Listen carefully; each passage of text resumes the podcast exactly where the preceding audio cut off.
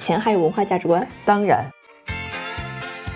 这些人原来都叫富二代，现在不叫了，叫 trustee boy。呃，用香港投资推广署的这个领导说，家族办公室比家族还多。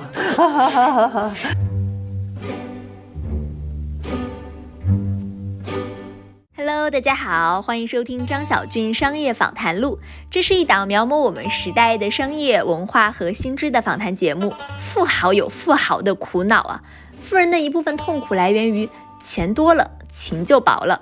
今天的节目呢，我和嘉实国际证券董事兼副总经理、家族办公室总经理田娜女士聊了聊香港资本话题。这是我们趋势二零二三的第二集，我们聊了今年港股走势、赴港 IPO 趋势。也接着聊目前在香港盛行的家族办公室，探讨了许多有关于金钱、人性和价值观的话题。原来呀，很多富豪对于遗产继承是有价值观要求的，而且他们都将这些条条框框，那些你完全想象不到的各种细节，写进了家族信托的隐秘条款里。而作为后代呢，只有遵从、照做且做到了，才能陆续拿到相应的钱。缇娜来给听众朋友们打个招呼吧。Hello，大家好，谢谢小俊，很高兴有这样的一个机会跟大家分享。我呢是到下个月刚好来到嘉实，已经二十年了。哇，这么长！我自己都没想到，我来到香港的一七年过来的，到今年也大概有六年的时间了。二零零三年来嘉实的时候，刚好是赶上非典。我本来是考了 CFA 的一级，考二级报了名的时候非典，然后这考试就取消了。我在来嘉实之前是在联办，叫中国证券市场研究设计中心，那叫证券交易所联合办公室的基金部做投资。来到嘉实呢，赵总看到我有北大光华经济学硕士，还有 CFA 的经历，说我们要发展，我们需要培养人，就给我从前台改到了人力资源和培训。但是我觉得。也很高兴能够伴随着嘉实从二零零三年一直起飞，包括合资啊，从老十家里面最后一名，到了二零零六年公募基金里面第一家资产管理规模超过一千亿的公募基金，后来就一直在做管理的工作。二零一七年呢，就是被派到香港金贝塔证券，当时是嘉实跟蚂蚁金服合作创立了一个金融科技的公司，赶上了这个创业的大潮。但是经历了三年以后呢，到二零年我们发发现我们的基因可能更多的还是在资产管理方向，FinTech 还是很烧钱的，而且服务的大部分是长尾客户。再有一个呢，互联网企业它是要创新的，对合规的这个跟原有的金融企业来讲是有一定冲突的，哦、所以我们就在二零年整体转回到嘉实体系。我们现在是属于嘉实财富海外的这个平台。嘉实整体呢，一方面是叫 Asset Management，是制造端制造产品的公募基金的管理，另一方面一大块呢是叫 wealth management 财富管理，所以我现在是在嘉实财富的 wealth management 体系里面，我在海外负责一四九号牌的 RO。现在呢，也随着整个海外资产管理的新趋势，family office 主要负责财富管理、家办客户他们的资产的专户的管理、资产配置，也在不断的学习保险啊、家族信托啊，给我们的客户能够提供一个全方位的服务。等于说，家族办公室是新开的吗？在嘉实？对。家族办公室实际上可以说不光是中国了，像日本啊、韩国啊，其实都经历过。一旦 GDP 增长达到一定的规模，中产阶级开始形成以后，都需要有本币换成国际货币做国际资产配置的一个需求。嗯、咨询公司统计过哈，大概是 GDP 的百分之十五可能会在全球做一个配置。中国现在刚好是在这样的一个 GDP 快速发展的通道，中产阶级也在逐渐的形成，现在是有一个全球配置的需求，全球配置。呢，以后会越来越多的以家族办公室的这种形式出现。一方面呢，它需要一对一更个性化的服务；另一方面呢，二代有很多，包括他自己创业的人，可能做了一定的行业以后呢，在新的一代人里面，可能希望自己能够参与到他的资本创富以后的财富的管理的里面。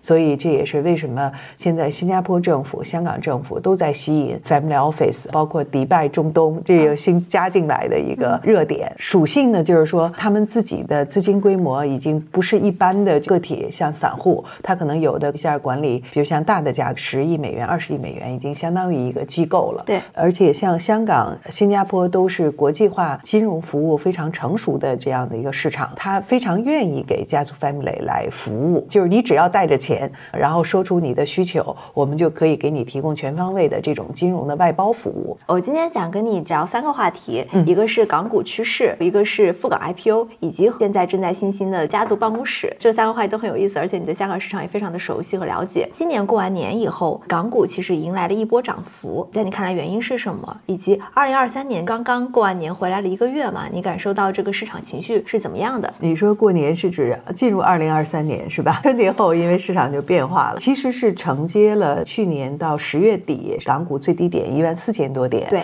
然后从十一月开始反弹到十二月，然后到一月，连续大概三个月。一月份的时候是进入二零二三年是大概涨幅超过了百分之十指数啊，然后从底部是一万四千点到一月二十七号将近一月底的时候，大概是到两万两千七百点，涨了大概有百分之五十吧，指数的反弹幅度还是蛮高的。但是确实呢，并不是所有人都能看到的一条线的这种方向。在这个过程中呢，就像你说的，有哪些因素？实际上在十一月份其实有很多的因素。呃，去年十一月份，对，去年跌的时候是有很多因素，在十一月份呢都有所改变。一个是呢，防疫政策是超预期的解禁放开，多重政策转向吧，都是从十一月份开始的。第二个呢，就是中国大陆也包括了港股，然后对房地产政策的这种两千五百亿的融资规模的支持，还有多项的支持房地产企业融资的这个政策，使房地产因为在二零二二年很多的房地产企业的债是违约的，然后又因为疫情 lock down，它的这种销售是不理想的，所以造成了海外的对房地产业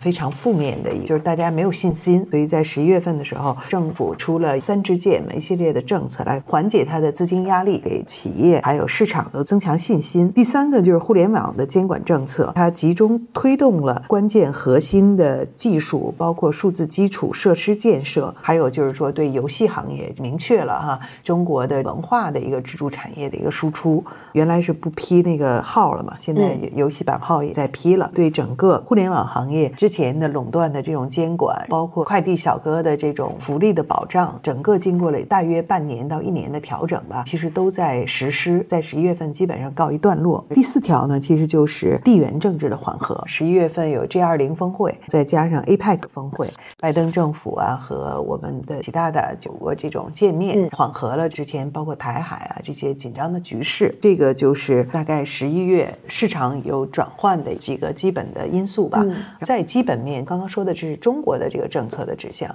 还有就是在美国，因为它是全球货币的一个 benchmark，就是美元指数，大家的预期呢就是到顶，希望控制通胀能够初步见成效。所以在大环境，大家已经所有的悲观的预期都 price in 了，所以有这么一波涨势。刚好说了这些条件呢，那到了春节以后，在 A 股开市之前，港股开了两天，其实还是上涨就是 A 股开始以后，开始有获利回吐，因为毕竟低点反弹已经有了。还有最重要的一个是地缘政治，包括美股，就是刚刚说的这个大的基本面又重新转换了，觉得美国经济依然强劲，通胀压力依然很严峻，所以它可能又预期这个加息的这个鹰派又再次卷土重来。包括汇率，其实去年十月份的时候，人民币对美元已经大概跌到了七点三，在这三个月又大概升到了六点七，因为美元重新有了加息的预期，这个汇率又在变化。不光是人民币，就是全球日元啊，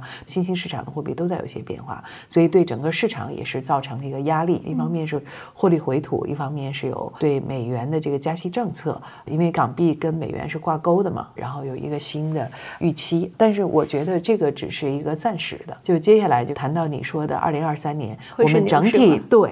呃，牛市呢不一定好说，但是应该会在一个。区间内震荡，我们的分析师也做了这个统计哈，从十月底的一万四千多点涨到一月底的两万两千七百点，市场大概反弹了百分之五十，依然它是处在 MSCI 这个估值五年平均的下方，所以就是整体市场的这个估值是不高的。我之前也跟你讲过哈，我是一七年到香港，五月份的时候刚好赶上一波是从一六年的一万八千点，对。恒生指数，然后一直上涨的一个牛市。过程中，到三万三，对，到了一八年一月的时候，到了三万三千点啊。然后我很清晰的记得，就是腾讯，大家说指数可能没概念，说其中一个股票，我去的时候大概是两百四左右，我们有客户买进去，大概不到一年的时间，八个月，一八年一月就涨到了四百块钱以上，所以大家都很开心哈。我也觉得，哎呀，我说港股这么好呀。我们有香港的业内同事就是说说田总说这种行情可能十年遇一次，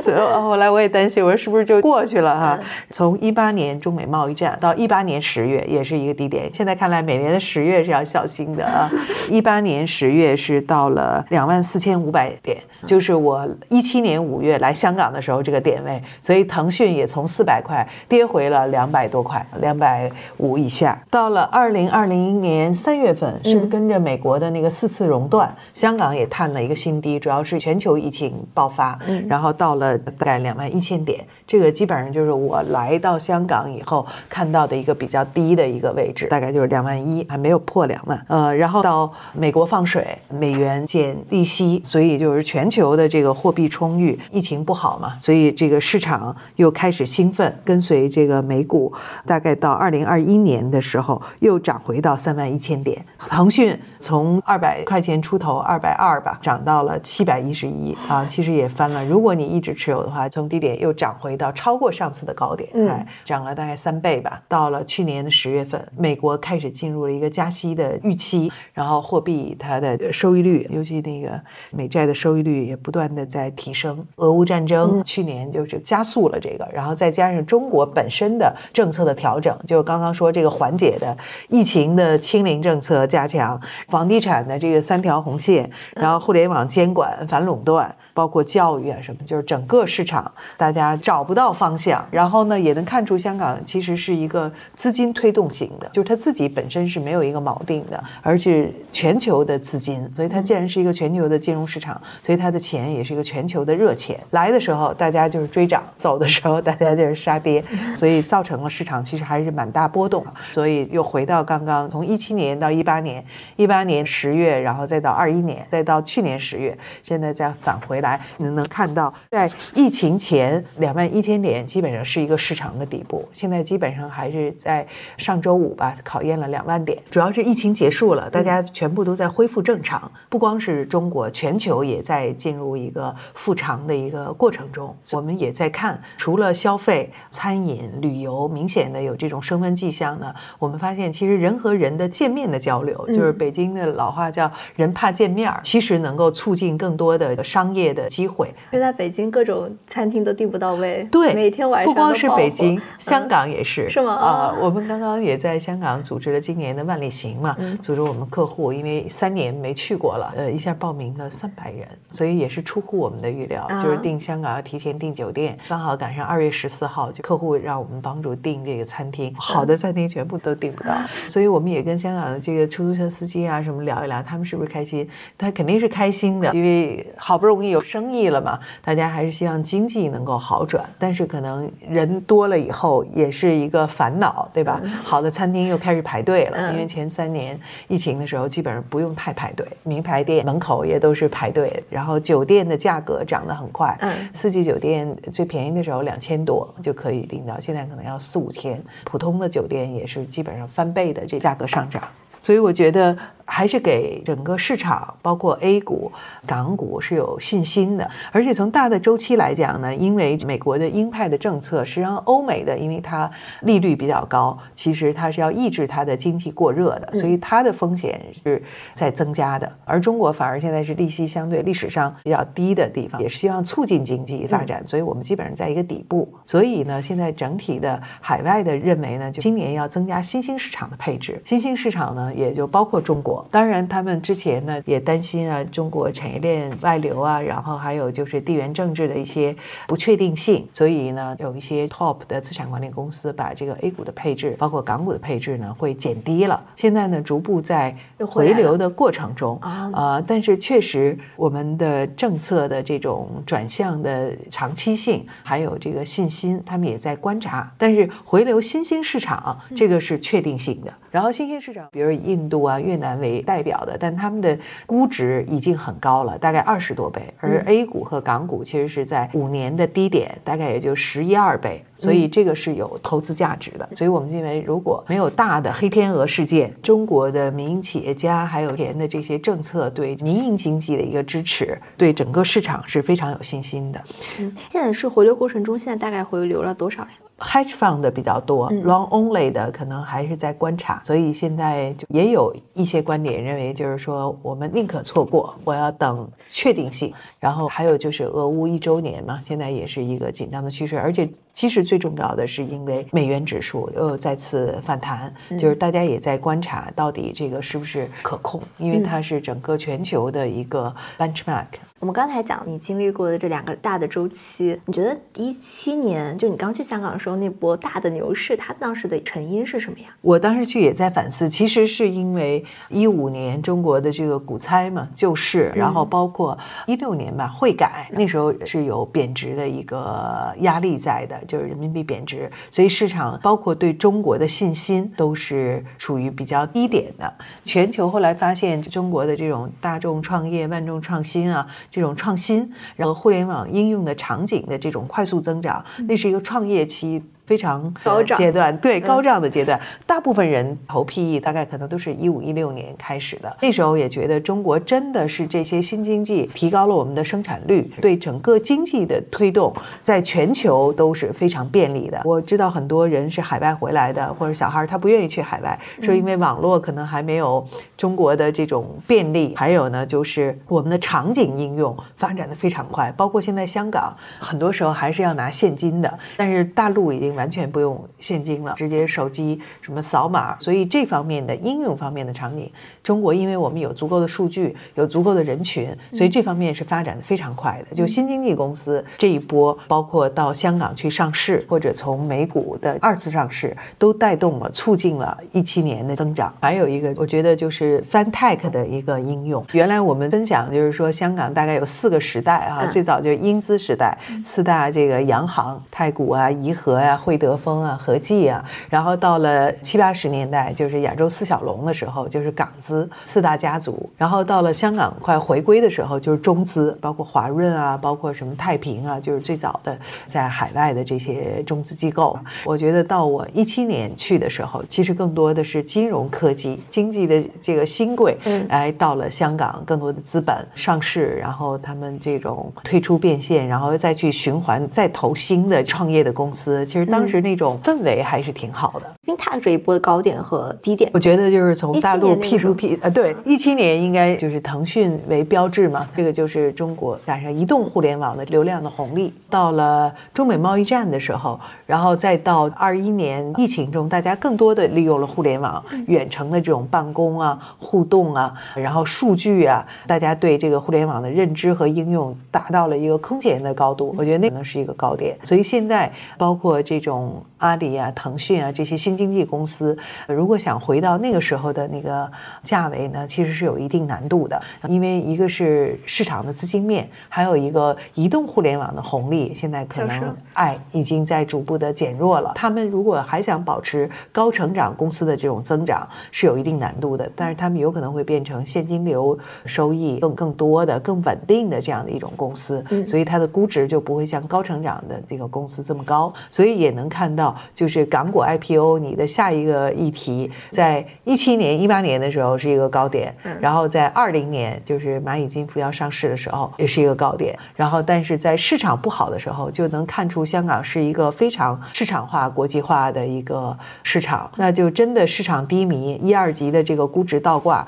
那就 IPO 很难发出。其实去年大概百分之超过七十的这个 IPO 都是破发的。如果破发，那就机构啊什么。包括个人财务都很难去认购。我们刚才讲了，就是一七年上行的那个阶段，下行的阶段原因是什么？就是中美贸易战嘛，川普来了，中美贸易战开始，然后搞华为，搞中兴。疫情后的那个回升呢？疫情后回升就是全球的这种放水，大家网上办公嘛，又是以互联网为龙头的带起了，就新经济公司这一波，包括快手啊、平安好医生啊、京东物流啊，以新经济这一波为代表的 IPO 上市。其实当时上市的那个 IPO 的价格。格还是蛮高的，而且是全球机构的追捧，要能拿到这种好的这种票是很难拿的。对对对对对，国际配售非常明显，好的票你拿不到，只能去公开中签，中签率非常低的。包括美股贝壳啊，这一波新能源新经济，大概这个是中国领先嘛。包括这个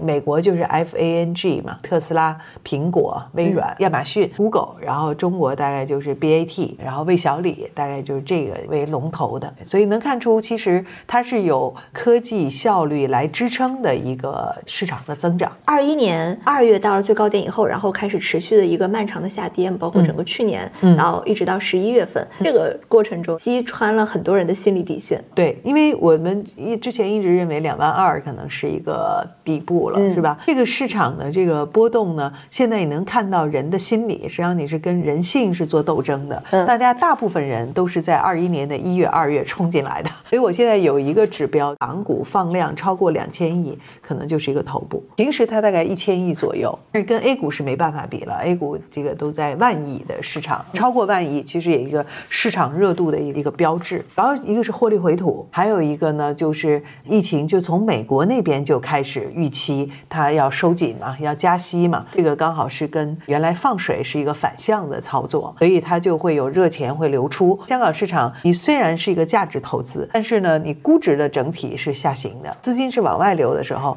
所以就没有一个锚在那儿了啊。然后再加上就是中国自己的政策的调整，就是为了不脱钩，我自己要去研发这些卡脖子工程。美国一直打压你嘛，上黑名单啊，包括华为事件啊，反反正那一年说中国股民，包括香港的这个投资者都在不断的学习，对，还有教育，对吧？然后教育板块也是很惨烈的，所以在新来一轮，大部分可能应该是硬科技，还有大概就是那个六十三个卡脖子工程，独立自主，然后内循环加外循环，就是内循环自己开发的，真的是中国要掌握自己的这个科技的实力、创新的这个实力，而不是只是模仿或者在应用领域的一个创新，是在基础领域嘛？现在基础科研、基础理论方面，最新的大大也提了这个事。说到我们刚才说的那个话题，就二零二三年会是牛市吗？现在不确定因素是什么？还是地缘政治，然后中美关系吧。我觉得，因为这个呢，就是肯定大家都能看得到俄乌战争的这种反复。其实中国已经表达了我们的立场，是希望能够这个和平的啊。因为一旦有战争，你想所有人都没有好处，唯一有好处军火商，谁愿意去打仗呢？对吧？都到这个年代了，还有一个很重要的因素就是中美关系。我们是希望给自己创造这个和平发展的大环境的。对，这是你的主观的好的想法，但是在这种现在的这种多极还有地缘政治的这个情况下呢，很难，所以担心就是说不要有黑天鹅出现。但是我们也相信这个高层的智慧吧。还有，我觉得疫情三年，大家全球经济包括人的生活都不是太正常，好不容易疫情结束了，大家其实都憋着一股劲儿，要好好干，对吧？好好做，把那个失去的时间补回来。而且，二零二二年是一个非常低基数的数据，所以我觉得二零二三年在经济增长方向上，这两天不是马上要两会嘛？大概大行海外的预测也都出来了，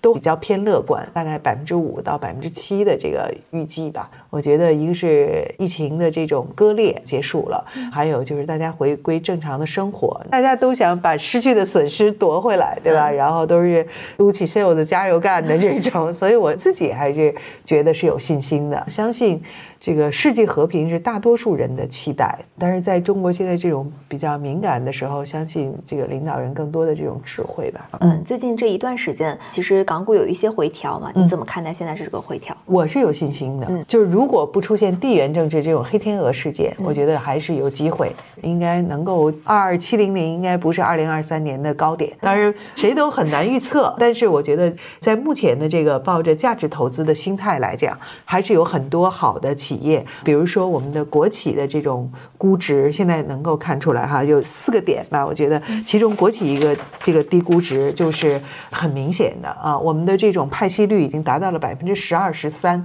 所以如果你买了它长期持有，给你派息，比如中国移动啊、中国联通啊、中海油、中石油啊，然后这几大银行啊、保险公司，这个派息率都超过百分之五以上，所以这个是一个。再有第二个呢，就是说虽然有疫情的三年。年，大家都被隔离了。但是在 AI 人工智能，就包括这次说那个 Chat GPT 啊，还有医药，就是人的抗衰、生命延续的这方面，还有就是新能源方面，还是有很多突飞猛进的技术，提高了效率，真的是给企业也好，还有整个社会也好，带来了新的增长点。第三个就是绿色 ESG，这也是大家在关注环境嘛，然后 ESG 的投资啊，包括能源的这种回收、新的材料，都是未来我觉得市场调整到位以后一个新的更有机会的方向吧。大概四个方向。你观察到今年港股的流动性怎么样？如果从 IPO 看，就是现在已经有一些超过百分之五十以上就不再破发了，这是一个好的标志。然后同时呢，也说明上市公司对它上市的这个 PE 的预期呢也更合理，不是最高的，相对发行的是合理的估值。或流动性现在是没有问题，关键就是你能看得出来，那市场有好消息，大家有信新的时候，是能看到这个资金的流入的，包括南水，也包括海外的资金。然后流动性不是问题，我觉得是信心，还有就是钱，就是大家会更关注业绩。原来是情绪的嘛，在疫情防控解禁的时候，是一些压抑的情绪的释放。那现在大家就回来会看一些基本的企业的数据，到底是不是能够盈利，未来是不是看好，然后收入是不是能够增加，更多的会看数据来确定这个估值。整体来说，现在是系统性买入港股的好时机吗？我觉得，如果你长期看个未来两到三年，应该是一个好的机会。呃，两万点以下应该还是比较安全的。另外一个呢，也是因为在帮客户做大类资产配置嘛，在二级市场股权类的呢，实际上是在占我们整个客户资产配置的大概百分之十到二十，不是最多的。现在其实呢是历史上美元指数比较高的时期，那么美元的存款年利息大概在五左右了已经，所以这个时候你能拿到无风险收益，那么很多客户或者我们大比例的这个呢，可能会帮客户配在啊存款啊票据啊，就是这种无风险收益上。所以就是如果你是对有风险偏好的，你希望超额获取这个百分之五以上的这种收益的话，那么我觉得两万点以下应该是一个好的配置港股的机会。你刚才说二级大概配置百分之十到二十，其他都是无风险的。我们大概是做一个金字塔，就是如果账户整体配置来讲，跟我们资产管理不同呢有一个，首先是保险保障，是我们帮助客户，因为我们财富管理本身也包括了这一块儿，然后我们有这个合作的保险代理公司啊。第中间一大块呢是生息资产，就是我要有现金流的收入，所以在这方面呢，我们比如说有这种雪结构化的雪球产品，也有我们比如叫全球领先的核心的地产的基金，还有租金啊现金流收入，然后我们是给客户配了这样的这个产品，上面还有比如说就是这种央企、国企，包括美国债券这些相对信用风险比较低的，做保定期派息的这个债的产品。然后我们其实有一个产品是在去年最低点，当时我们也不知道，因为产品的周期帮我们加办客户定制，成立是在十月三十一日，十一月一号开始运作。那么我们三个月刚好赶上这一波市场的反弹，我们大概现在收益是净收益啊，不是年化的，是百分之八点七，客户都非常的满意。所以这也就是你逆势布局，这个你一定会得到好的回报。我们也会做这种就是止盈的策略，保证客户能够拿到这个收益，然后做过山车。我再问一个港股有关的问题：李小加主导下的港股市场，以及现在不是换了两届的新的行政总裁，一个是戴志坚，一个是欧冠生。嗯，这两人新总裁有没有带来新的变化？就在政策制定方面，我们细节没有关注太多，就是这个问题。但是有一个呢，就是香港跟大陆差异化呢，就是说他不希望失去香港国际金融中心的地位，所以所有现在所做的事情都是，比如说在跟新加坡这些友好的竞争，吸引更多的资源，然后免税的政策。第二个呢，就是说希望香港未来是一个一千万人口的城市，然后所以现在呢包括移民的政策啊，可能要重启。香港原来只有一千万港币。就可以参与到移民政策，现在可能要重启，它要打造一个国际的金融中心，然后同时还有一个最重要的就是这个呃 crypto 数字货币的这个交易，它是跟大陆差异化的，要跟全球的这些金融中心呢来竞争的，这个可能在新的政策大概六月一号以后会有持牌散户可以参与交易的，在香港这是合法的，跟大陆是有差别的。过去几年香港有落后吗？这个就是属于一个比较敏感的话题，但我们因为亲身经历了这个过程啊，还是能够看到有些变化。一八年是中美贸易战，一九年香港是因为有黑暴，二零年又疫情，所以就整个市场的这种波动比较大的，再加上三年疫情呢，很多就割裂了，包括上市啊什么这些的资金就是都在外流，有一定影响的。但是现在呢，就是等于大乱大治吧，基本上应该是融入国家发展战略，一个是大湾区，还有一个就是国家“一带一路”的一个重要的节点吧，发挥香港的超级联系人的作用。凤 IPO 从你去的一七年到二三年的一个整个的趋势变化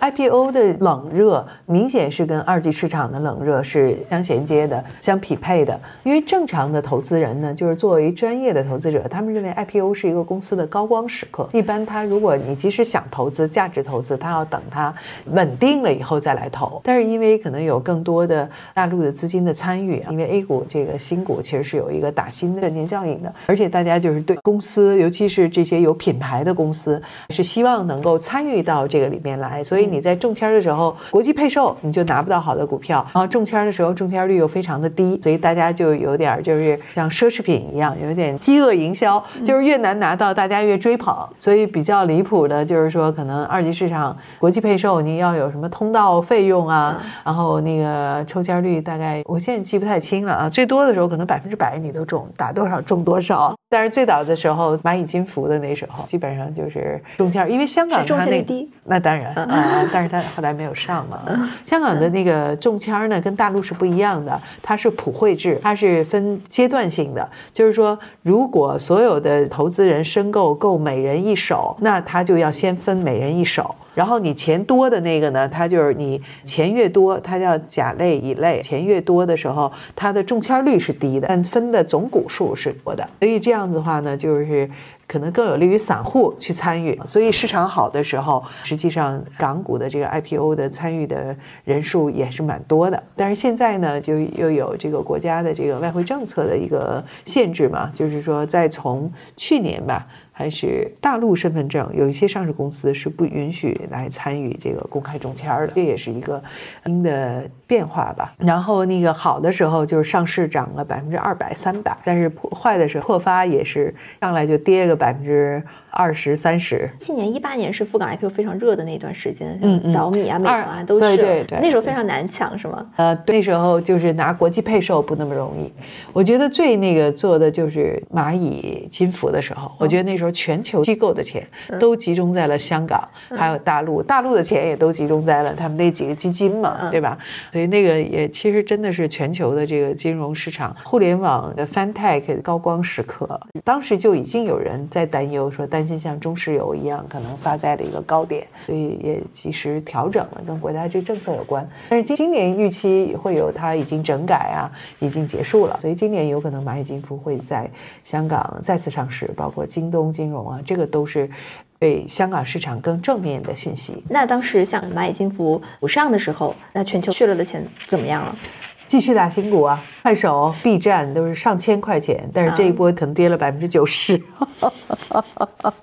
所以这些人都给了惨烈的教训。这就是全球去的钱就留在那儿了，所以那时候他其实香港钱非常多。对，所以都在参与，因为大的基金长钱嘛，大家愿意给他配售嘛。但是随着到二一年一月、二月那个高点以后，嗯，然后美国就开始有这个加息预期，然后中国又开始教育了，共同富裕了，我忘了啊，大概是就是这么一个节奏吧，就开始开始下来下来。其实我们天天在市场面对市场，能够感觉到那个市场的热。我们其实一月份认购基金的时候，一个月就涨了百分之十。你说的是二一年，二一年一月的时候，我们客户认购进去基金，二月份春节前就涨了百分之十，但那时候客户没有人愿意出啊，都想着再继续涨，所以后来我经历了这两轮以后，就是发现可能客户要一个止盈的策略，而且这种疯狂止盈的策略，嗯，对，疯狂的暴涨，就是一般在行情的末端会有一个跳空高开的疯狂的。拉升，或者是瀑布式下跌，这就是行情到了高点或者低点的一个标志。哦，这是一个信号。对，还有就是天量天价嘛，就是大的成交量，就说明机构大的客户已经有在获利了结的了，接的可能大部分是散户，所以这个是非常明显的趋势。到低点卖的是散户割肉了，然后接的是大户是大单，所以这个是交易的一个，因为我之前是做红马甲出身嘛，对交易看市场看盘面会有很明显的这这种感觉。但是真的因为牵扯到方方面面的这种信息，没有人能预测得到这个市场的点位，你只能是说我总体还是用价值投资的思路，但是会顺应整个的市场的节奏、市场的赛道，还有就是整个全球的资金面的一个充裕的程度，还有就是经济的基本面。你一般怎么判断到达了止盈的那个时间点？我们不是巴菲特做过吗？他这么牛的，大概年化下来也就是百分之二十，已经很好了。我们大概跟客户大概十到十五吧，就是正收益。包括一八年，我们没给客户亏钱，还有在去年，大概我们给客户的这个二级市场这一部分，大概是六到八的正收益。当然，我们也配了一些就是其他机构的基金，但是 long only 策略的还是有一些幅度的这种。亏损，但是我们跟客户说，就长期持有吧，大概一般三年，三到五年是一个周期嘛。如果你长期持有的话，其实大概率不会亏钱。今年你不是刚完成了一个 IPO？对对对，运合一乐啊，这个就是很典型的市场。去年月华可能在有两次聆讯通过以后上市呢，因为就是市场比较低迷，估值当时相对也是比较高，所以就没有发行成功。那么在今年一月，他们又重启了这个 IPO 的项目，然后因为市场的这种回暖，而且他们的估值呢做了一个相应的调整，还有就是。越来越多的人会关注年轻人的偏好。乐华娱乐实际上是做头部艺人的公司啊，刚好对他们又有新的三部电影，然后就是说市场对年轻人是有一个期待的，而且也是粉丝经济以后的商业模式会朝着这个方向发展，所以我们也会关注到这一点。啊投行帮我们安排了路演，然后也到上市公司做了一个调研，跟这个创始人做了一个很深入的交流。我觉得这个还是很重要的，因为只有你能。能看到这个企业家创始人的这种 power，他的理想，然后他对公司的未来的这种规划，这种坚定，会给你有很强的影响力。所以我们后来就很坚定的参与了他的国际配售，也很幸运的拿到了额度，因为嘉实这个品牌还是不错的啊。所以本来我们其实预计的收益呢，大概有二十到三十，我们就觉得是满意的。然后结果上市的时候刚好赶上春节前的一个小的高峰，我们就也帮客户做了一个止盈。未来如果调整到合适的机会，觉得我们还是希望长期的，就是跟踪这样的一个公司。你说投月华是投杜华？是投王一博，为什么？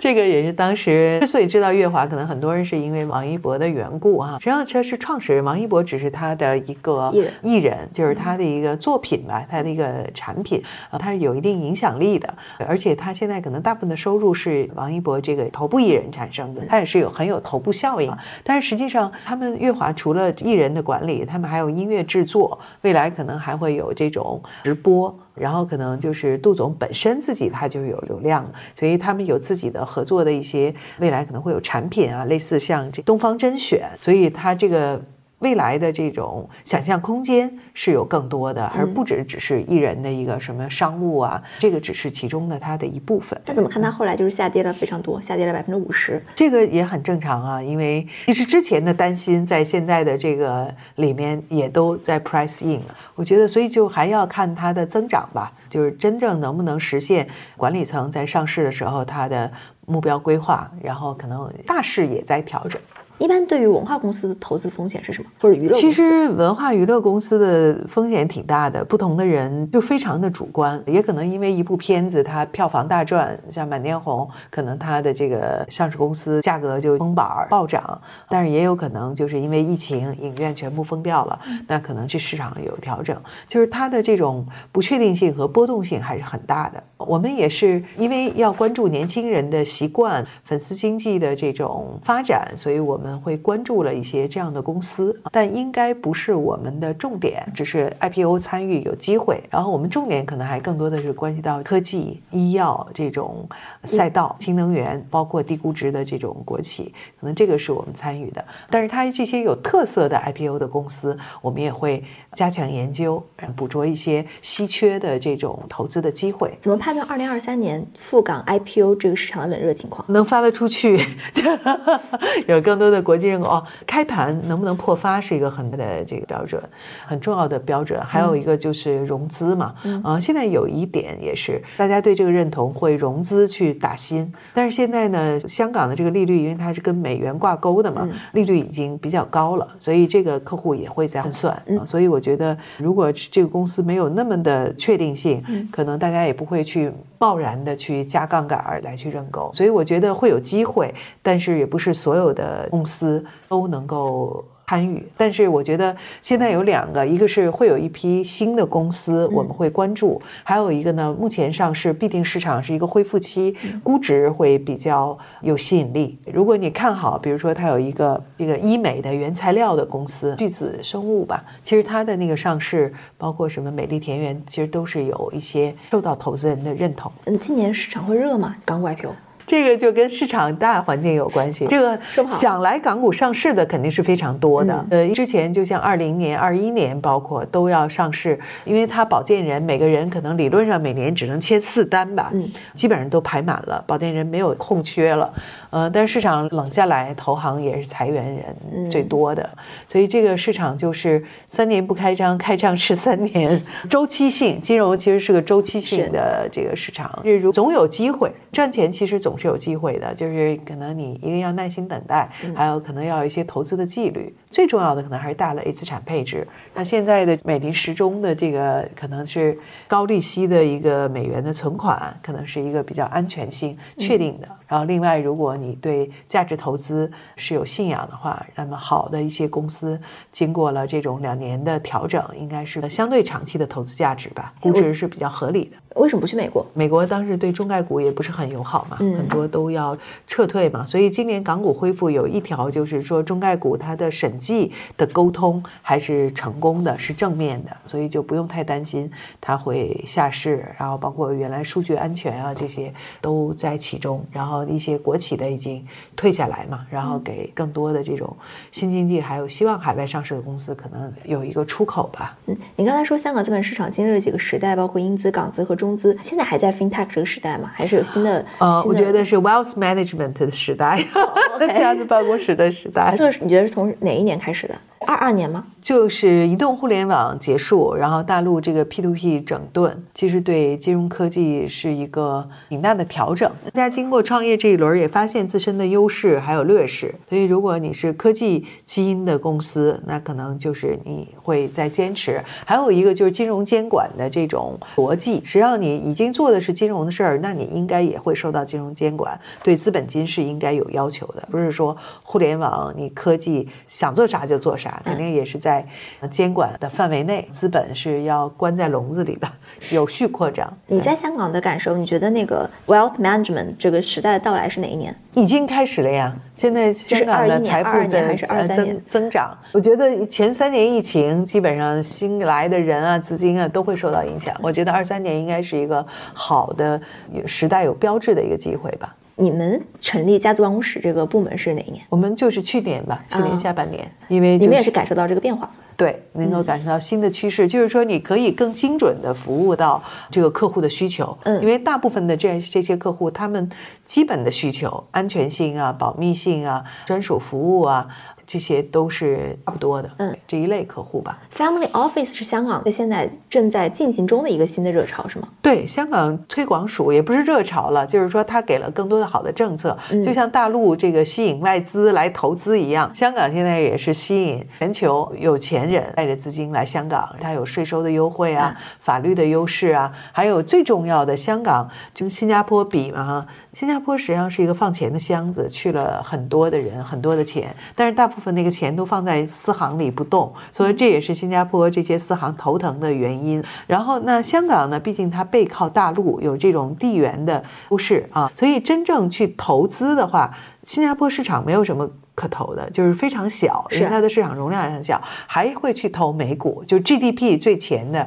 两大实体，一个是美国，一个是中国。那香港在地缘上有非常大的一个优势，所以它要投还要投 A 股，投港股，你从成交量就能看出来，对吧？美股每天的成交量，A 股成交量是万亿，呃，港股也就是呃两千亿最多了。新加坡市场呢是香港港股成交的十分之一吧？对，所以香港整体是希望成为家办的有钱人的中心。可能是未来的国际的金融中心。你金融中心肯定就是说，它有产品在这里发行，那么也有资金在这里，你要认购产品嘛，能够运营起来，对吧？那这一波看到它吸引的是 new money 还是 old money？香港本身就有很多 old money，对，现在应该就是说新贵吧，创业、新经济、新能源都都有吧。那现在成立家办服务的是哪些客户呢？你自己有钱就可以成立啊，单家族办公室不需要任何牌照，你自己来香港注册公司，你就可以管自己的钱，该投资什么这些都没问题。多家族办公室它现在也在规范，就是说你可以除了管自己的钱，还可以别人的钱，因为它是管理资金有一个规模效应嘛。它有规模的要求吗？香港是没有门槛的，在这个新加坡，这也是他们的差别，大概是两千万新币吧，要一个亿的门槛。那现在香港你要转身份啊，转这个移民，大概是一千万港币。所以，如果客户有这方面的需求，可以根据自己的偏好吧。因为新加坡其实现在已经很拥挤了，它的整个面积也只是香港的一半，人口也是香港的一半，所以它的整个金融的容量和这个配套的服务跟香港之前这个规模上还是有一些差距的。那像嘉实现在做的家族办公室，它是单一家族办公室还是联合家办？我们是一个家族办公室的平台，就是说客户在我这儿都有专户。实际上，资产管理公司是帮助，比如保险公司，然后帮助这种信托资产的账户来做资产管理的。实际上，我们是这个整个产业链的后端。但是，如果你的做了家族信托，你只是把钱放在信托架构里，你不帮他做打理，但是没有办法保值升值的，还可能贬值，因为那个货币嘛，币种不一样。所以我们现在是做了这个家族办公室资产管理的核心。就是帮客户在做资产配置、资产的保增值，然后我们现在在往上游在学习。那你们对于客户有门槛吗？我们是有的，大概就是五百万美元吧。我们跟私行跟那个还是有一些差异化吧。五百万美元，私行一般是多少？不同的私行标准也不一样。现在小的私行两三百万也是有的，大的私行可能两千五百万也是有的。那我能理解，现在家族办公室是私行的上升吗？不，家族办公室其实对私行的这个是一种挑战，就是它更多的来独立了，我不用跟你银行去听你的安排来配置了，我自己就有管理资金，我要参与进来。但是所有的这个，因为你都需要开银行账户嘛，所以银行在这方面它是有一些天然的优势的。像如果一个富人他想成立家办，他需要哪几步走？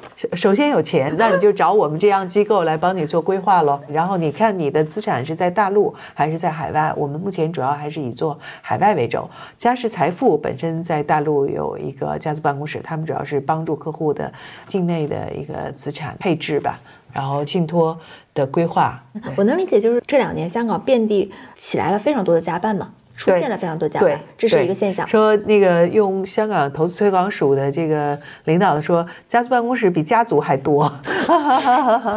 因为你对家族很难定义嘛。啊，他实际上不是每个人都在管钱嘛，都想管别人的钱，对，那就有一些小的客户集合起来嘛。所以也不是真正的，有的只是一些中介做身份啊，做教育啊。我们是真正的来帮家族账户来管理资产。对，那所以说家办这个市市场其实是鱼龙混杂的，怎么辨别呢？你说的这个非常好，就跟当年说这个 P to P 和当年的 PE 创业似的，都说我是做 PE 的，我是做一级市场的，都说我是 FinTech 的。首先呢，对于家族办公室，原来在香港包括大陆没有一个标准。原来像比如说我们做资产管理公司成立公募基金，你是有注册资本金的要求，对你股东的要求，对你人员的资质的要求。现在家族办公室你可以没有任何的资格，你也不用去考持牌，你就可以做了。当然，如果你是多家族办公室，你就要现在香港已经要求你要有九号牌，实际上是一个资产管理的公司的牌照。大陆也是，就是大家意识到这是一个趋势，因为确实它是更加的小型化，然后更加的个性化，然后。后更需要一对一的这种服务，然后还有就是说这些大的家族二代，他有的可能不希望再继续原有的这种产业，他希望参与到这种金融投资的管理里面来，它也是一种学习嘛。新贵既然他能够产业做得好，其实他的在思维方面，在认知方面应该是有他的优势的。我们只是作为专业的管理机构，可能帮他协助他做一些这种大类资产的配置或顾问。所以大家如果超级富豪的游戏，对吧？二十亿美金，你觉得是不是超级富豪？那？可能平台也还挺重要的，Fidelity 一个基金可能就是万亿，但是你如果一个客户能够二十亿美金，应该已经有很多机构会围着你转了。那原来香港有多少家办？现在有多少？有一个大概的数据吗？激增叫家族办公室的肯定很多，他们大概希望不是说吸引什么七八百家吧？现在可能设立的大概去年是不是有四十多家来的？但是就是看你的标准，然后他可能开了发布啊，他政府有一些统计。那你们就是在。你们的标准内的多少家办？我们是平台，就是有呃一些账户吧。我们主要是管理全权委托的客户，就是家族的这些客户的资产，相当于咱们大陆可能理财师，对对对，他就不用再去拿牌照了。所以我们是一个家族办公室的平台啊啊，对。然后你选产品合规，然后嘉实的品牌都可以在这儿做。哦，那你现在有多少客户啊？这个属于商业机密。我们还是发展还挺快的，这两年我们基本上都是 PI 客户，就是资产在八百万港币以上的，他才能够去认购私募基金啊、结构化产品啊，就是不太做这些。原来跟 FinTech 还是区别挺大的，原来都是长尾的小白客户。就是做家办，除了帮他们打理财富以外，还有别的事情需要做吗？对你问了一个非常好的问题，就是从我现在学习的角度来讲，哈，第一。就是要做一个风险的隔离，就是说要做一个信托架构。我认为所有的企业家都是需要的啊，就是你资产在哪里就在哪里做。如果资产在大陆，就在大陆来做这个信托架构；然后如果资产在海外，就在海外做信托架构。一个是可以风险隔离，帮你梳理这些你的资产；再有一个呢，它是有一个明确的指定的受益人。这个在未来一旦出现风险不确定性的时候呢，是能够帮到你的。指定的受益人是单一的一个，单一也可以，几个也可以。但是如果你不去做这件事儿的话呢，假设你出现风险，就是说像这个蔡天凤啊，那他就按照继承法，那就是你所有相关的人员，什么父母啊、子女啊、前妻啊、前夫啊，全部可能都会有这种需求，是非常复杂的。但是如果你在前期做了这个规划，那么其实对你来讲是简单的。然后再有一个，在信托架构里呢，就是一定要设这个保险保障。我们现在一般就是帮客户呢，可能会做一个杠杆售。杠杆售实际上是说，在不确定性，尤其疫情三年，大家发现了。很多可能就是突发的，就是这人就去世了，不在了。那如果你是这个家庭的主要的收入来源的话，那对于家庭是一个很大的影响。所以在这种情况下呢，就要对你家庭的主要收入的这个来源方应该做一个好的保障，对这个其他家庭成员是一个保障。再有一个呢，作为个人来讲，就是在你人生价值的最。高光时刻，把你的这个价值可以固化下来，保险公司可以给你保一千万，说明你值这个钱，那就是这个时候也是需要一个保障。他说对不确定性，尤其这三年疫情对杠杆售是一个增加的。那杠杆售再放到信托里面呢，你还可以通过贷款给你加银行杠杆，原来利息很低，然后我们整个在信托资产管理的时候，可以帮你一方面支付每年的杠杆保险的支付，另一方面帮你支付了杠杆的利息，然后另外还有一些管理的收。入信托的这个 trustee 的这个费用，所以这个是专业的信托资产管理人能够帮你覆盖掉整个这个架构的费用，然后帮你这个信托资产保值增值，大概是这样。一般他们会遇到的很多的问题是什么？一般比较棘手的难处理的问题。首先，财富叫 story，就是说你的资产是怎么来的，这个你要在跟银行或者信托中介开户的时候，你要讲清楚，保证你这个钱是合法合规的。才能放到信托里面，这是一个。第二个呢，就是说中国人的有一些理念，对吧？因为你这是对突发事件或者身后事的一个安排，那么你提前安排，他老觉着是不吉利啊什么。但是在海外这是很正常的。但是只是原来的这种信托，包括家族这个传承，是一个很重要的事儿，可以提前你就做好规划，反而是更安全的。所以现在理念大家也在逐步的改变。第三个就是大家对中介的这种。种服务，其实在中国人来讲呢，其实是不愿意付这个中介的这个费用的。但是现在也在逐步的，就是说专业的服务，它能给你带来增值的这种保障服务，所以我觉得也会逐步的，包括税务的规划，包括法律的这种这种支持啊，都是需要的。所以现在理念在转变。就是提前你把你的财富，包括身份，包括这个税务都做了合理的规划以后，其实你是更安心的。然后在配置里面呢，去要加上保险保障。然后另外就是我们说生息资产，你有现金流可以支持到你日常的这种需要。然后第三个就是我们说再高端一点，就是股权的这种产品的配置，包括私募基金啊、公募基金啊，还有定制化的账户的配置。所以他们经常会遇到这种非婚生子女的继承问题，是吗？我目前服务的客户还不存在这个问题 啊，对，因为我们目前做信托架构的还是刚刚起步嘛，我们还是从全权委托的这种资产管理账户开始的。但是这个肯定是一个包括，比如说孩子要结婚了，你如果是要签婚前财产协议，现在大部分是吧？然后呢，可能说就是财产有了，婚没了，觉得不信任的表现嘛。但是如果你做了信托的架构，这些人原来都叫富二代，现在不叫了，叫 trustee boy，就是你是有信托架构的。这样他已经指定说的很清晰了，那就跟你的婚后的这个是完全没有关系的，你也不用再去签那个什么婚前财产协议了。嗯，所以这个对他们的资产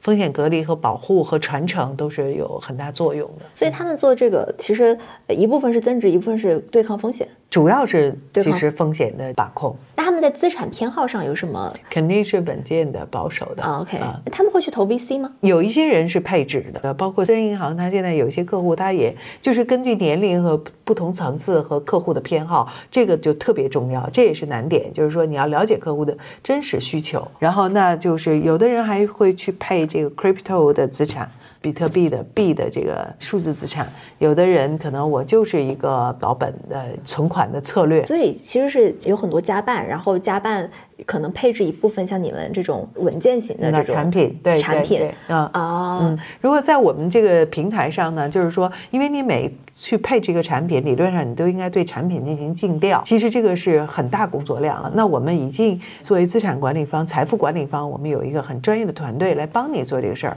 所以我们上架的产产品理论上满足你的对流动性啊、安全性、收益率需求的时候，你就可以直接选配置到你，你自己不用再去做尽调了。嗯，这就是我们提供的这种平台的服务嘛。这两年到香港去的新贵和以前的传统的那些富豪有差异吗？我觉得这些人可能对这种新事物的接受度会更高，他们更愿意学习，有的也可能更愿意冒一定的风险。嗯，然后。他在资产管理的这个过程中学了金融，然后来知道自己的更好的来做这种资产的运作吧。所以你觉得现在香港是进入第五个时代，就是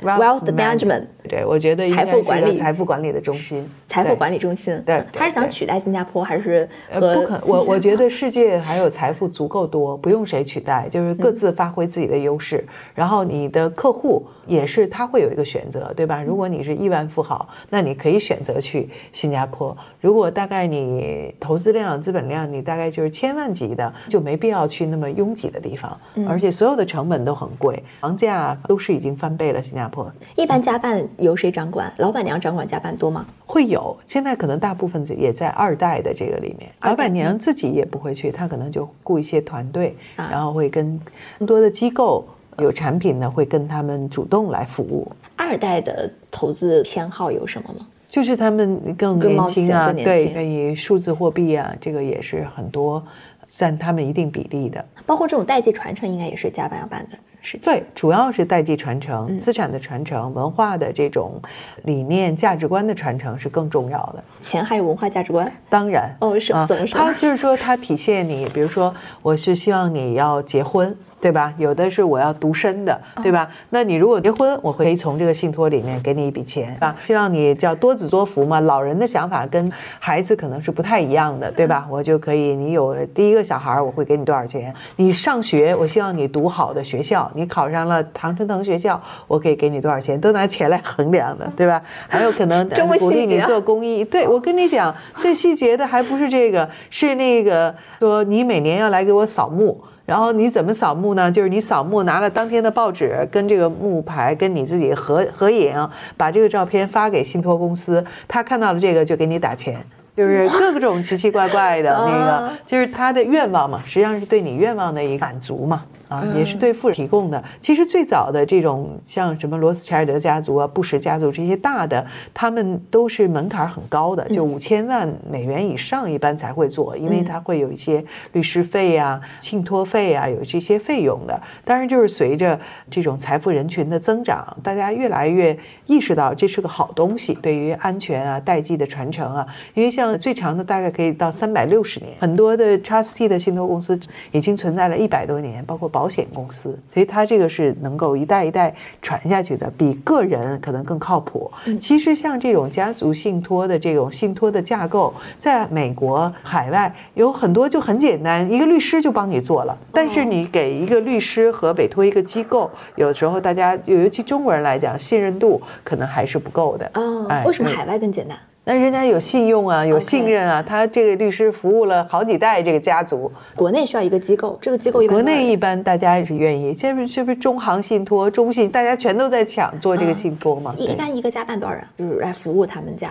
他一个机构可以服务很多家，他只是帮他划钱嘛。家办的繁荣，你觉得背后的时代背景是什么？就是我觉得财富的这种人群的增长啊，财富的积累，然后大家更需要专业化的服务。这个不光只是中国，是全球化。GDP 达到一定比例以后，财富人群达到一定比例以后，他自己要对自己的资产进行这个货币。它实际上是不同货币的一个全球化的配置。那像日本、韩国这些，比我们更早的就有家办市场比较繁荣的国家的家族，那他们是一个什么特征？没什么特，都是一样，所有家族的都是需求都是保值增值啊，差不多。那当然，但是以前的家办可能它的门槛是不是更高一些呢？对，以前的更高，现在都被大家嚷的，不是说吗？办公室比家族还多。对，其实所以看你的标准是什么了。顶级加办又能有多少？这个我们其实是做中间一层吧，在顶，因为可能大多数都是国际化的这种同行的配置，就是我们的基因是资产管理啊，所以这一点可能要还是对整个的这个业务的形态是有一些影响的。所以我们的常见是资产管理的基因，那我们在这个过程中帮助客户可以更好的设置架构，帮他做风险资产的隔离，然后规范的这种信托资产的管理。啊，这个是我们的优势。这一波富人，他们大概是哪个年龄段的？都有吧，因为上市公司创业的八零后也有啊，很多啊。那那为什么会是二代在管呢？二代就是那些老的，原来可能是做大理石啊，然后做装修啊，那个时代可能已经做房地产过了，那现在可能不想再做了，做水产、做渔业的，对吧？我不不想再做那些了，农业的、养猪的，他可能都不再做了。我自己觉得就是说，他们有更多的求知欲，就是他实际上做金融是在学习。边学习边干是有乐趣的。真正的家族企业的管理到最高级别的，实际上是。会参与到资本运作里面的并购啊，上下游的这种拓展啊，就是产业的这种，实际上它是一个更学习，所以我觉得现在更聪明，他们对这个自我认知更有这种好奇心，有学习的愿望。现在一般你刚刚说，就是它最长的时候有三百多年，一般来说他们会三百六十年足够，也就几代人吧，富不过三代，而就是人，你家里总体上天都是公平的。就是你这代特别强了，肯定会影响后面的。但是你如果这不是说内蒙古的什么煤田的那些，都几代子都是穷的，然后忽然他们家底下发现一个富矿，他一下就是亿万富翁，确实是有这种的。所以你们现在做家办做了大半年了，对吧？呃，不不是做家办，对我们是去年七月二十一号，财富管理已经从二一年开始就是转型过来了，呃，两年了吧。啊，我先做的不是家办，先做的是对家族办公室，是我们其实就是这种全权委托的账户管理模式是一直都有的，但是我们用放在一个 family office 的框架下来思考，实际上是我们在去年七月份的时候做了一个发布会，就是有一家叫 VAR 的那个平台来我们这个家族办公室来我们这个平台落户，带了一些。客户的资金，所以我们就是说，现在我们是希望倒过来，帮我们原有的这些客户的资产，可能跟他们在灌输一些 family office 的理念，多的理念啊，呃，也吸引更多的这样的办公室的。有这种愿望的意愿的人来我们的平台，因为嘉实的品牌也很好，我们的中后台服务都可以给家办提供便利，不用你自己再去什么注册公司啊、牌照呀，就省了很多雇合规人员啊，再去尽调产品啊，自己做结算啊就不用了。就是我们实际上在一个更大的平台里面。而且可以有更多的交流吧。如果是一个大的资金的，其实有点像私募基金的这种意思。他们可能大概十几个人，比如说郑家，可能他管了二十个亿的美元，他可能就会聘一些专业的管理人啊，职业的 CIO。但是呢，说也有一些就是痛苦。我问你，我刚才看你问问题都是比较挑战的，就是很多时候你专业的人员反而他不一定对你信任，他有他自己的想法，所以专业人员看呢，可能在。他家族的人自己来管的时候是不够专业，就是这时候有时候会产生一些矛盾。嗯嗯，还是信任更重要。对，我觉得对于家的办公室来讲是说信任更重要。对，然后他专业，他可以外包，我可以不专业，但我选好人，选好机构，他可以一个资产委托给几家机构管理，我最后排名嘛，谁管得好，我就会跟随嘛，会给谁再多加钱。实际上，这个资产管理行业一个也很正常的一个逻辑和流程。嗯，怎么获取他们的信任？那你就你给人赚钱啊，然后他也有一些私密性的要求。就是对客户隐私的保密还是挺重要的啊。还有，其实大部分这些客户他本身呢是有一定资源的，就是你相信他们能实业做得非常好的话，这个人他们也有很多资源。所以像我们比如说去年二零年的那些 IPO，很多我们自己可能国际配售拿不到，但客户本身他之前就投了这个基金，他只是要退出，我们帮他把纸股票变成电子股票，把美国的基金退出变成可以上市交易的股份。这个我们实际上是帮他来。做一些辅助性的事务性的工作，你做得好，比人家做的效率高。可能会容易得到客户的信任吧。再问一个刚才关于钱的价值观的问题，还有别的例子吗？他就是说要利吧，要诚信吧，因为他们会有一些。我觉得都是这种，嗯，就是普世价值的这种东西。当然不是很个性化，我感觉。你人的需求大部分你都是希望子孙满堂、延年益寿、财源滚滚啊，对，孝顺。就是刚刚那个墓碑的那个，其实就已经很个性化了。人和钱真的有时候钱多了，就是情就薄了。所以有钱的时候你来看我，没钱的时候你是不是就不来看我了？我觉得这也不是一个很好的教育方式。但是你孝顺这些，对吧？然后你要做公益慈善，你要去努力奋斗，我觉得这个都是所以。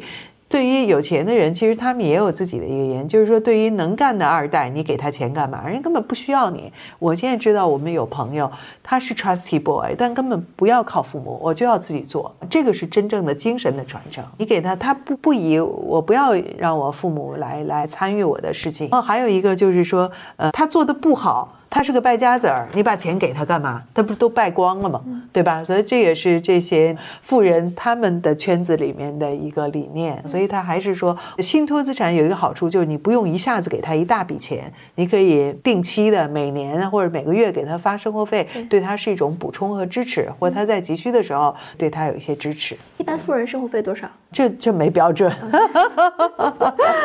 这我也不知道。对，但是确实就贫穷限制了你的想象。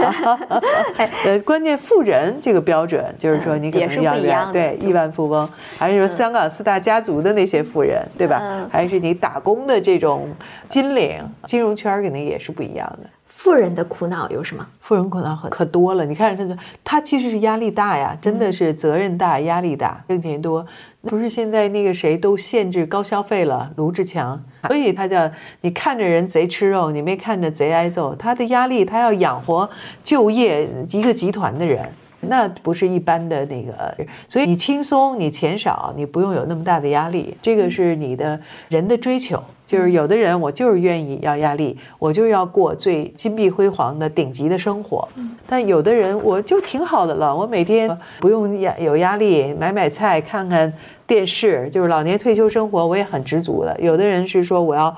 有存在感，我觉得是每个人对生活模式的选择不同。你觉得做家办有让你看到更多的人性吗？本身做钱的这种管理就是会有很多的人性，还有心理的这个，这个没有。我觉得，因为我们还是帮客户的嘛，我是帮助客户来去帮他保值增值，其他的那些都是律师去做的，跟我没什么关系。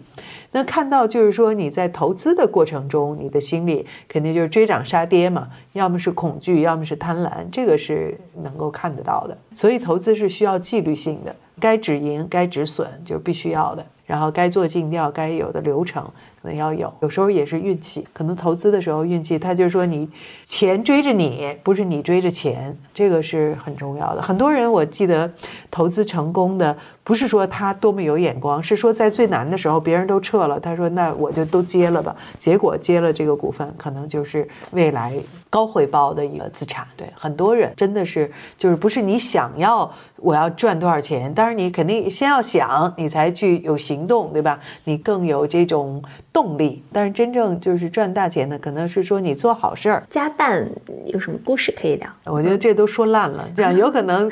归这儿又被什么新的词汇代替了。像 fintech，像那个，但是财富管理，我觉得这个是一个未来长期的课题，而且在这上呢，就是人的来讲，你。越随着年龄的增长，你的价值是提升的，因为你更多的穿越了牛熊，更多的见到了案例，你可以帮到人家，满足他的需要，避免一个风险。我觉得这个是我们的价值所在。那我们说财富管理，能不能给年轻人？几条建议，年轻人呢，就是说你一定要有理财的意识啊，因为年轻的时候你可能正需要钱的时候，可能你赚的是少的，因为你刚刚参与到社会嘛，去工作嘛，是吧？所以呢，天上掉馅饼的事儿，你相信是没有的，一定要相信这个。所以你可能是逐步积累，然后呢，我觉得保险是需要的。原来我们做资产管理的，自己的保险都买的少，觉得它那个收益不够，但其实就是现在的社会的这种不确定性，其实增加了风险，所以要年轻人。可能给自己买一个大病啊、医疗啊，或者这种增额的这种保险是有必要的，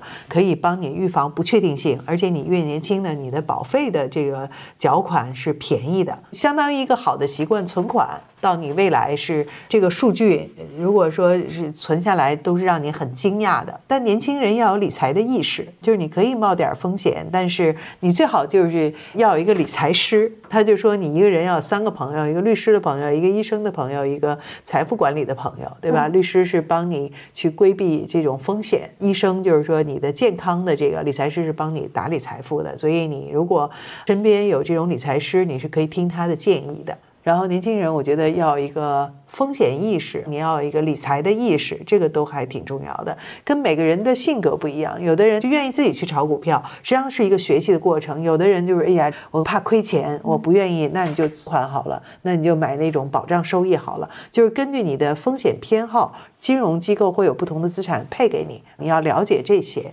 然后对于已经有身家的人啊，我我是说企业家来讲，做这种保障和信托架构是非常有必要的。就我刚才。说的，如果企业家可能家人都是你是家里的主要收入来源，家里可能全职太太照顾老人啊，照顾孩子呀，对吧？然后，但是因为本身企业家的压力就是很大的，然后现在疫情啊、不确定性啊，包括他 travel 啊，其实都是很多风险的。给这个家里的主要收入人员是要需要有一个保障啊，然后在你。呃，尤其越复杂的家庭，以后可能这种情况也会多，可能越需要有一个明晰的啊，因为他会是指定受益人。其实这个行业有的时候也很黑暗的，就是我这次刚刚知道，因为我有一个朋友，他们是就是突发性就去世了，比如在我们那儿有一些资产，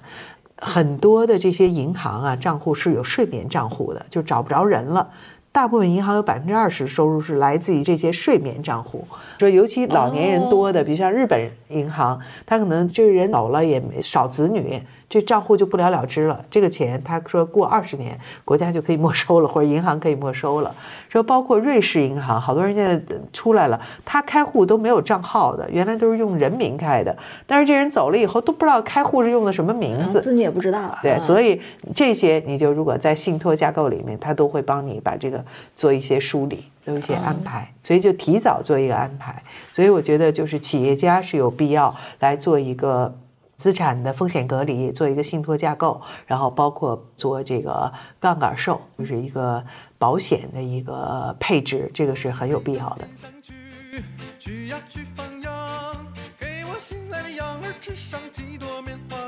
最后四个快问快答：一到香港必吃食物，早茶，一个必须打卡地，啊，维港嘛，一个少有人知道但必须了解的文化新知。有文化区，中西文化融合，有最新的、最 fashion 的国际的这些大的会展啊，然后也有长期驻扎在那儿的一些文创的新的这种元素啊，都有。嗯，一个有潜力的投资机会。二零二三年，那就两万点投资港股吧。